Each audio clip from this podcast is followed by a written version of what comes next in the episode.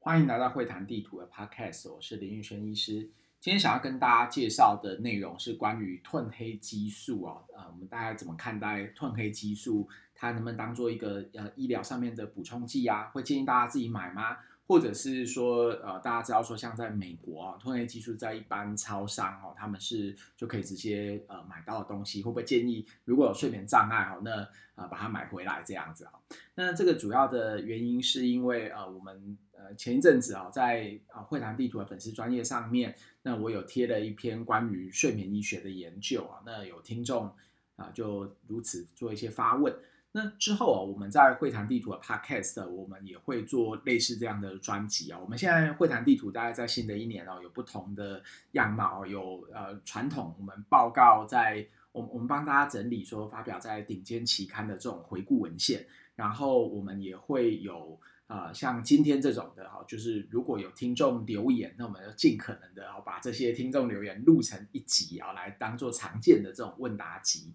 那有可能会讲我们自己的研究啦，然后还有一些则是介绍一些学术界的一些生态。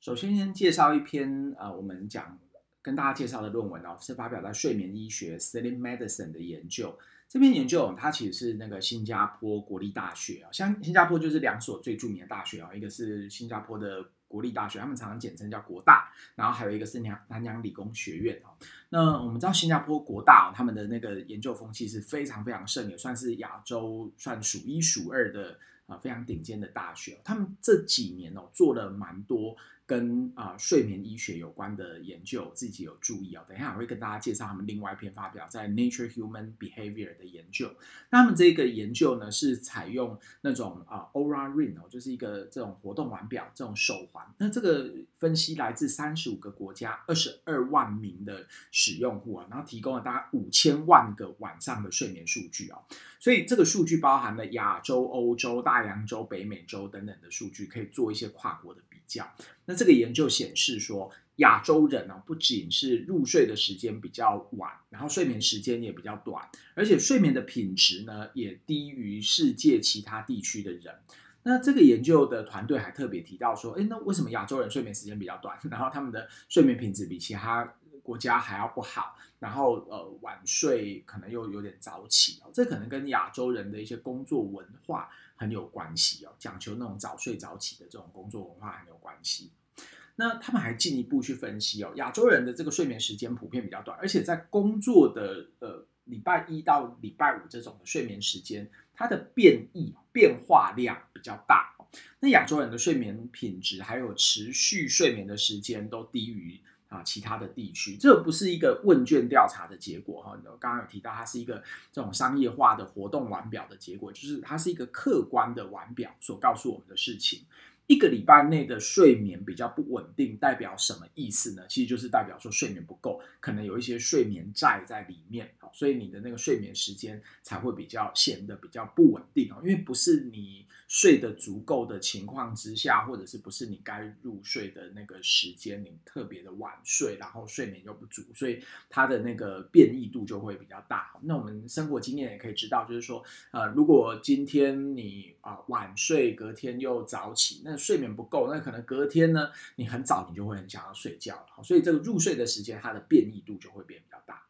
那跟欧洲的地区比起来呢，亚洲人在周末的睡眠时间也短于欧洲人啊。我们通常都知道说，呃，如果你是因为平常睡眠不足，你要补眠的话，周末呢，通常你的睡眠时间可能就会比较长一些。那他们发现说，呃，亚洲人呢，他们的周末的睡眠好像也没有比较长，好像比较。亚洲人比较不会补眠的 这样子啦，那他们就推断说，这个会不会跟亚洲的很多的工作文化、生活方式有关啊？比如说亚洲人可能在周末会继续工作，或者是说啊、家里还有很多事情要忙啊，那要忙于一些社交。他讲到忙于社交，我就想到说，像我们学术界或我们医学界哦，有时候周末的时候还要参加很多的一些年会啦、什么忘年会啦、什么之类的那些晚宴啊。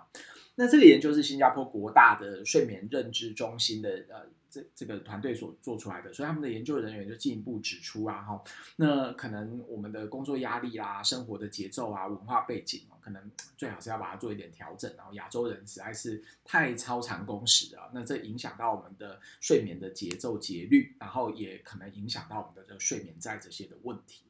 那这则贴文哦，在探索大脑会谈地图的粉丝专业贴出来的时候，就引起蛮多的分享。还然后也有一位网友啊，就是啊，在我们下面有留言啊，他就说，嗯，有点好奇的是说，像这种褪黑激素哦，在国外可以当保健品、成药贩售哦，那这样容易取得啦哈，然后使用率也可能比较高哈，不晓得有没有跟这个呃睡眠差异哦，会会有相关性哦。他的意思可能言下之意有点是说，在国外呢，可能呃这个褪黑激素比较容易取得，所以他们的睡眠品质就比较好，因为他呃睡不好的人可以自己去超商就买到这个褪黑激素啊，我想可能是这样的一个想法。那这位网友还提到，就是说啊，亚洲的小朋友从小求学到上学到校的时间就比美国、纽西兰、欧洲等国家还要早很多，然后呃上学的时间也很多，就是了。那他说他本身有许多小朋友啊，从小是这个移民到国外。然后他们的异口同声的就是说，在台湾或者是亚洲国家哈，太可怕了。如果继续待着的话，身体恐怕会被弄坏，就是不敢回来亚洲了，因为觉得这个亚洲可能要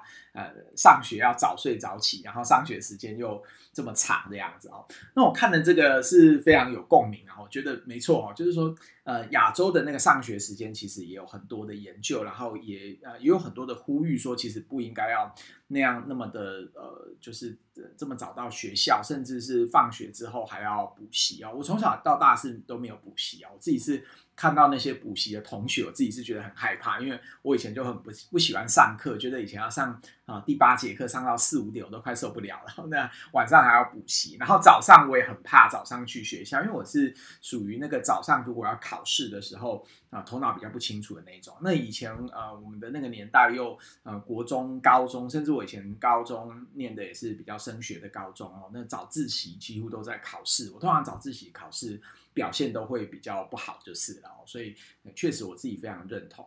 那我也想要跟大家分享的，应该是新加坡国大他们同样的学术单位，我没有再仔细去看啊、是不是同一个作者啦？那他们其实是呃有在做一些研究哈，大概是在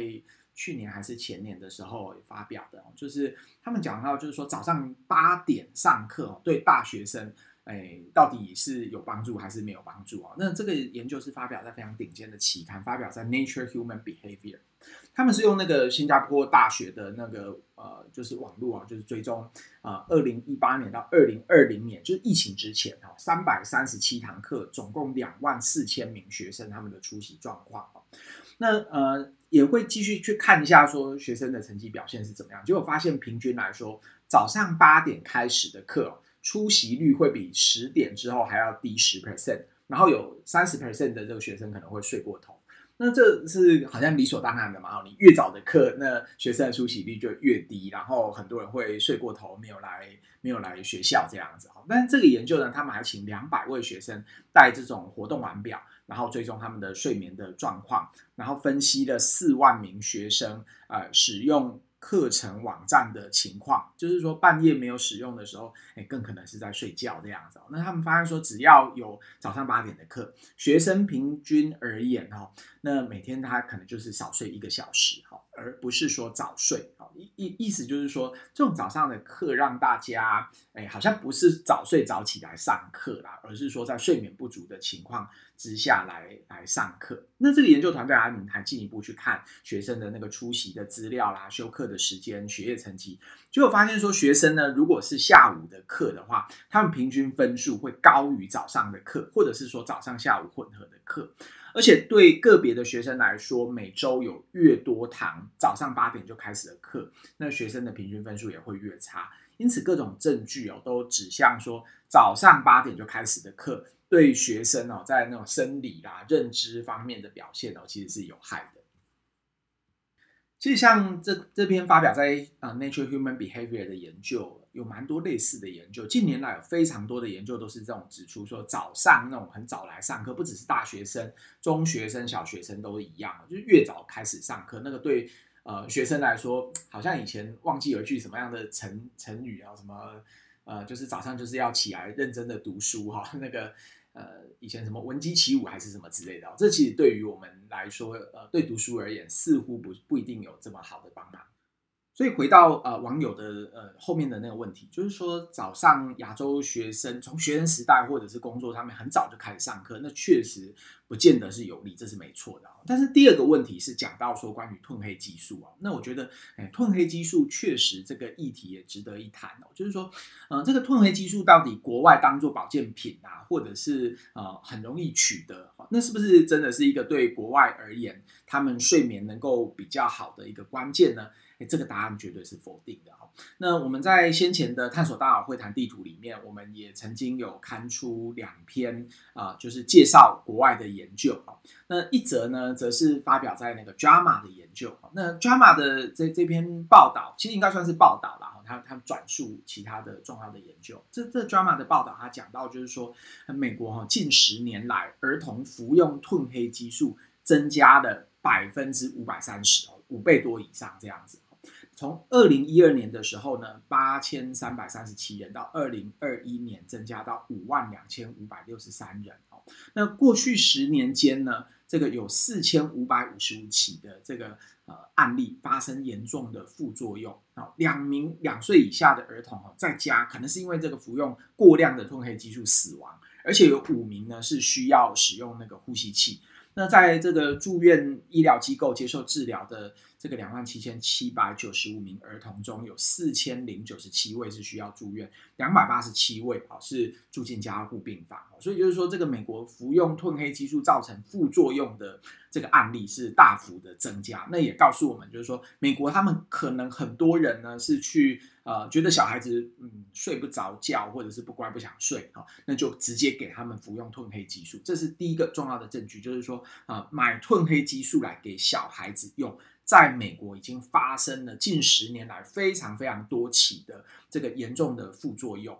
那呃，美国呢，他们的统计是二零二一年，这已经进入疫情期间了哦，就是说儿童呢，他们呃所意外服用大量那个物质的啊排名，褪黑激素是最常被通报的。所以就是说，可能褪黑激素到时候可以买，然后在家里也随便放。然后疫情在家的，那大家可能比较没有让他让孩子出去放电，所以晚上可能睡得比较不好。所以这个推测可能是呃，美国的家长买很多褪黑激素给小孩子用。所以这样的一个情况比例大幅增加，而且造成非常非常多的副作用，甚至如刚刚讲到有死亡的，有用到这种可能呼吸器，意思就是像像插管那样情况的。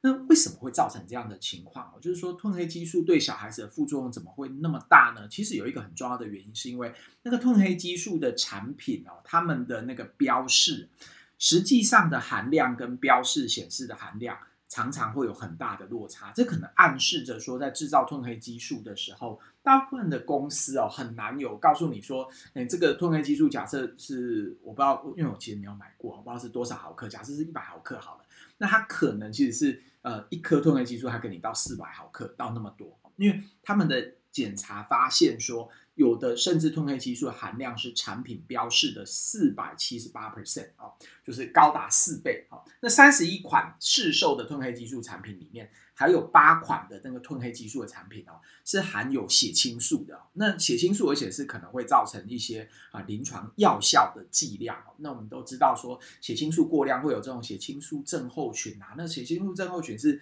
也有可能会致命的情况的。那意思就是告诉我们说。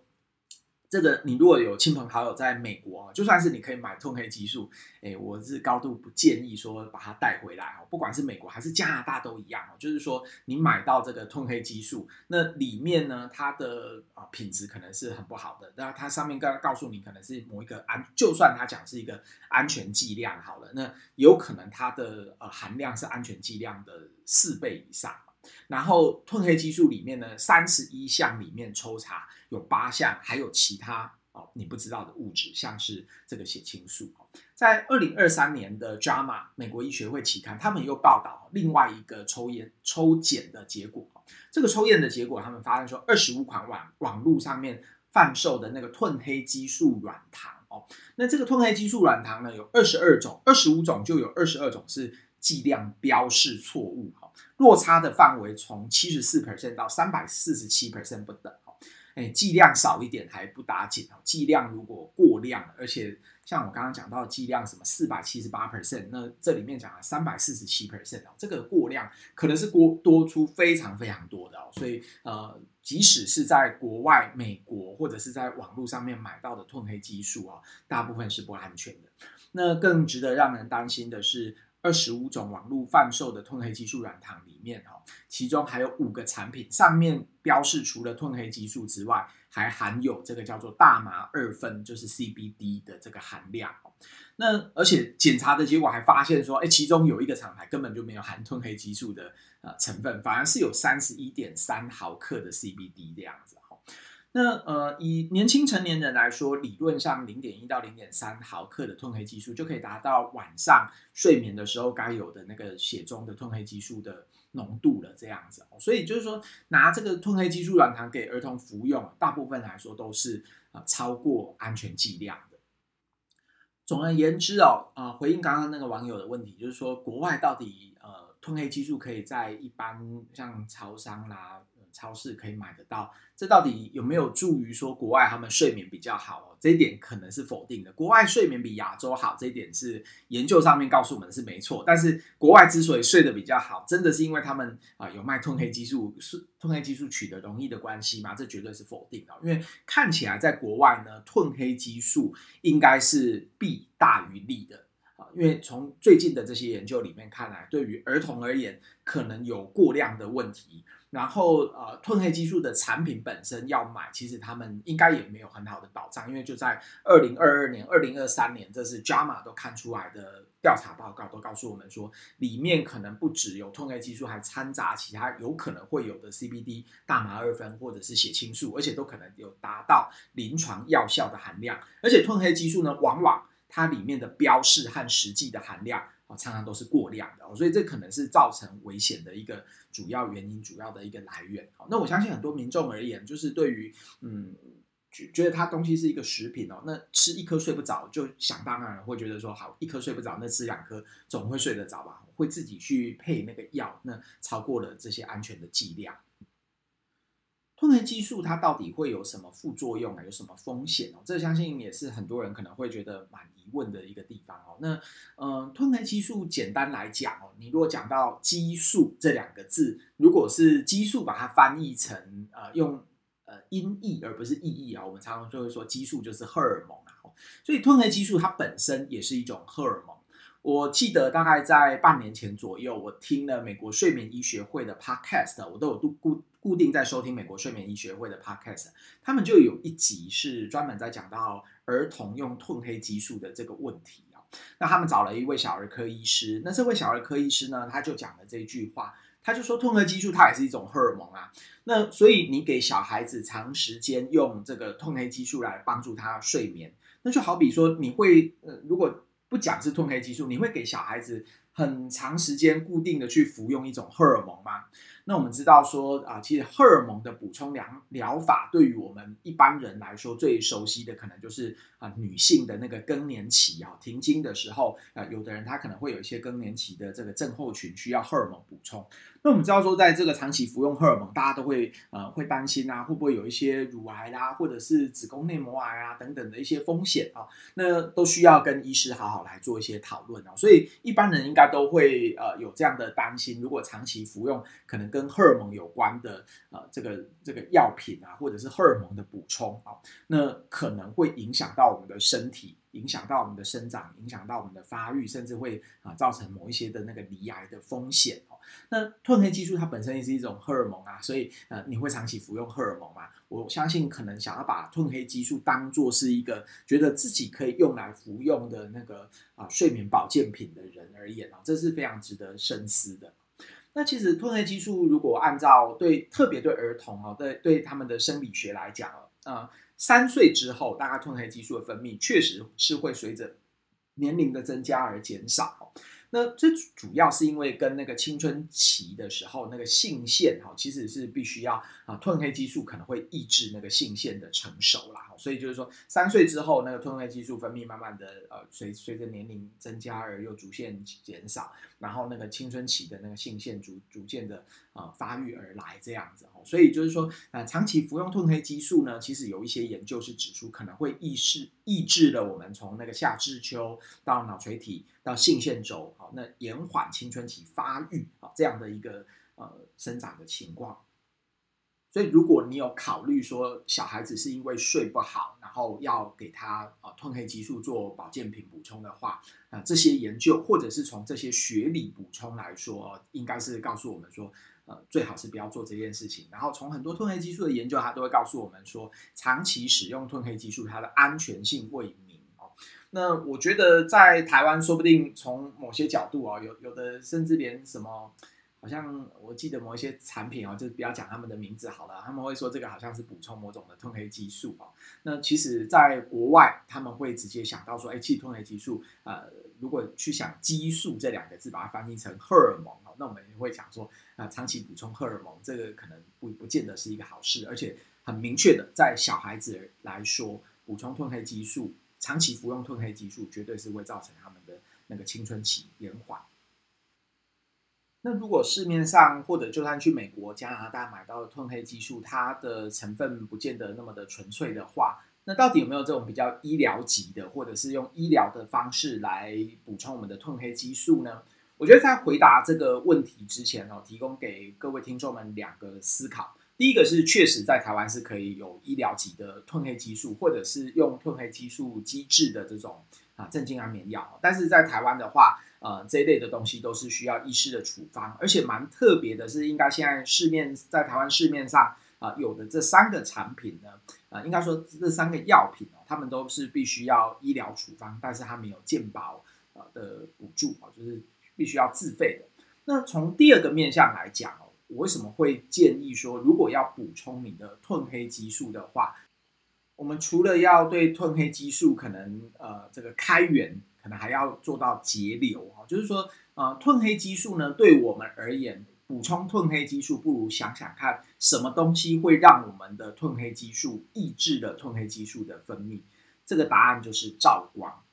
呃，如果有做过一些褪黑激素研究的，呃，这个研究人员就知道，褪黑激素啊，其实在测量的时候，人体的测量褪黑激素有三种方式。第一个是可以抽血看血液中的那个褪黑激素的含量。那第二个是可以用啊、呃，这个口水，口水里面的褪黑激素的代谢物，或者是褪黑激素的含量。然后第三者是验尿，就是从尿液里面的那个褪黑激素来来推测说你的褪黑激素含量是不是足够。那不管是用哪一种方法来看褪黑激素，特别是口水和抽血的那个褪黑激素检查，它几乎都会要求我们是啊、呃，在检查的时候必须要待在一个暗室，而且休息这个十分钟以上。那待在这个暗室呢，如果说你有那种光度计，可以看你的那个光线强度是多少。那个暗室通常都会建议说要低于十流明以下。哈，十流明大概是怎么样呢？因为呃，光线这个东西很难形容。我自己用光度计试过，大概就是说你的家里的外面有一点点光，然后你的那个呃门开了一点点门缝，让那个光稍微微微的能够这样子透过来的程度啊，大概才有机会控制十流明。下如果说你在这个房间里面开任何的一盏灯，它大概就会大于十流明，所以十流明是非常非常暗，有点是说那种摸黑，凭着一点点微光来做事情的啊这样的一个情况。那为什么问验褪黑激素要在这个微光之下来验呢？这个答案很简单，就是因为你照光了，那褪黑激素真的就退散了哈。所以就很像那个我们网络上面的一个梗图说的，就是可能灯一开，光一照，啪一声哈，那你的褪黑激素就。就真的就不见了，啪一声就不见了。所以，呃，这也告诉我们说，补充褪黑激素不如去啊、改善我们睡前的一些啊寒啊，就是光的一些光害。因为我们只要一开灯光，褪黑激素它就会退散。所以，你补充自己的褪黑激素，你吃了一大堆褪黑激素，然后你又呃晚上睡前再划手机，然后开着灯火通明，那这些。褪黑激素吃下去之后，不就也都退散掉了吗？所以，呃，与其说你要照顾你的褪黑激素的系统，不如说让你维持在一个越到晚上越要睡觉的时候，光照越微弱的情况之下。因为，啊、就如我刚刚所说的，在我们做的褪黑激素的研究里面，你要验褪黑激素，那种口水的褪黑激素也好，还是抽血的褪黑激素，都必须要控制那个照光十流明以下，要不然，呃。而且还要休息个十分钟，要不然灯真的一开，你的那个褪黑激素就全部就退散掉了。那呃有两个重要的研究，一个研究是应该是二零一五年左右发表在美国科学院院刊 PNS 的研究，他们就是比较说让两组人，那睡前呢，一组人他们是看这个一般的纸本的书，然后另外一组人呢是给他们看那种会有呃照光的这种电子书，然后去看他们的抽血、看褪黑激素，也看他们的睡眠。那当然就从这个研究里面严谨的呃研究。严谨的这个 case control study 里面就证实说，确实，你看同样的内容，看电子书跟看纸本书比起来，看电子书的人，他们的睡眠是会比较困难的，然后褪黑激素分泌也比较少，所以光是影响褪黑激素里面最强最强的一个因素啊，其他的因素都比不了光对褪黑激素的一个分泌的影响。那这个从生理学的机制来说，我们也知道。啊，褪黑激素呢，它其实是啊、呃，经过我们的光线，如果照到我们的眼睛，眼睛经过一些呃神经的传递到我们一个视交叉上核 （suprachiasmatic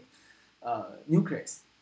到我们的视交叉上核之后，它会有一个神经路径到我们的脑袋里面的一个地方叫松果体 （pineal gland）。那这个松果体呢，它就会释放出这个褪褪黑激素。所以，如果说光照到视交叉上核，然后传到松果体这样的一个讯号传来的时候，褪黑激素呢，它就会被抑制，就不会分泌出来。所以，这个光照对于褪黑激激素的分泌，其实是非常非常被呃广为研究，然后呃学界也知道也很透彻。如果应用在临床上面，就是记得，如果你要睡觉的时候，你要保护你的褪黑激素哦，千万不要再照光了。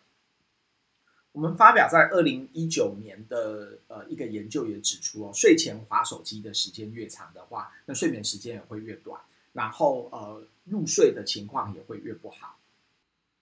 总而言之，我想要对呃关心褪黑激素或者是想要补充褪黑激素的朋友们，其实呃要怎么让你补充褪黑激素，有一个最简单的方法，就是你照顾到晚上的时候，当你褪黑激素开始要分泌的时候，不要被。太多的光线刺激影响到，那对我们现代人来说，可能就是滑手机哦。那呃，如果对褪黑激素啦，或者是这种呃昼夜节律有兴趣的朋友们，呃，也欢迎可以参加我们的一些研究。像我们最近有发表的一项研究，则是指出说，用啊、呃、整天从早到晚手机的使用的情况，可以去推算一天你的生理时钟。推算你的节节律啊，那我们的手机程式在呃 Android 的 Google Play 上面是可以下载的，它的名字就叫作息足迹，英文就叫 Rhythm。那我们其实有两项研究在进行，一个是跟这个安装手机城市的作息足迹有关，那我们的这个研究也在申请。国科会的呃补助啦，如果说之后拿到国科会的补助的话，我们这个研究计划呢，它也会检测我们的褪黑激素。所以你如果想要检测褪黑激素啊，那有兴趣或者是有兴趣做这个褪黑激素，或者是昼夜节律啊的研究的话，也欢迎可以加入我们的团队，或者是加入我们相关的一些研究。在新的一年，我们的研究团队哦，今年有接了不少呃。很重要的研究计划，那很多的研究计划也是跟睡眠医学有关的，所以在最近我们也都读了比较多这个睡眠医学有关的一些论文。那我们的团队也会在扩张，不管是说在纯粹做研究的，或者是做这种比较属于服务性质的，呃，国家政策级的跟睡眠有关的一些研究，我们其实也都需要研究的伙伴，包括说博士后研究员 （postdoc） 或者是研究助理。来加入我们，那也欢迎说，如果你对研究有兴趣的话，可以跟我们团队啊保持一些联系，可以加入我们的研究团队，或者是当我们研究团队的受试者，我们都非常的欢迎。不知道这一集就是以回应听众们留言或者听众们疑问的方式啊，然后专门就录成一节 podcast，大家喜欢这样的形式吗？我个人其实是觉得说在，啊 Facebook 或 Instagram 上面回应一些留言哦，有时候。嗯，如果要认真的回应的话，铁定是讲不太清楚的。所以之后呢，我们也都会呃，对于听众们一些非常有意思，然后也觉得说应该要回应的一些留言，用这样子录制成完整的一集 podcast，然后给予一些啊、丰富的实证研究。那这样的方式，我觉得其实是最好可以回应听众疑问的一个方法。那我觉得就是说，听众留言呢，我们也非常想要多听听看大家的一些想法，因为有时候听众留言的问题，我觉得也是从临床的医师、临床工作者而言最重要的一些卫教的内容。总之，非常欢迎各位听众朋友们，那也都加入我们的 Facebook 还有 Instagram。探索大脑会谈地图的一些账号，欢迎大家追踪，也给我们的 Podcast 留下五星的好评，或者有任何的一些疑问啊，任何一些想要知道的问题，也都可以在我们刚刚讲到的 Facebook、IG 还有 Podcast 的平台上留言，我们都会选择一些跟临床非常有关的，然后蛮重要的议题来专门录制成一集的 Podcast。往后我们预计。可能会看，如果留言越多的话，我们会把它整理得更好，来做专门的 podcast 来做回复。感谢您的收听，我们下期会谈地图 podcast 见。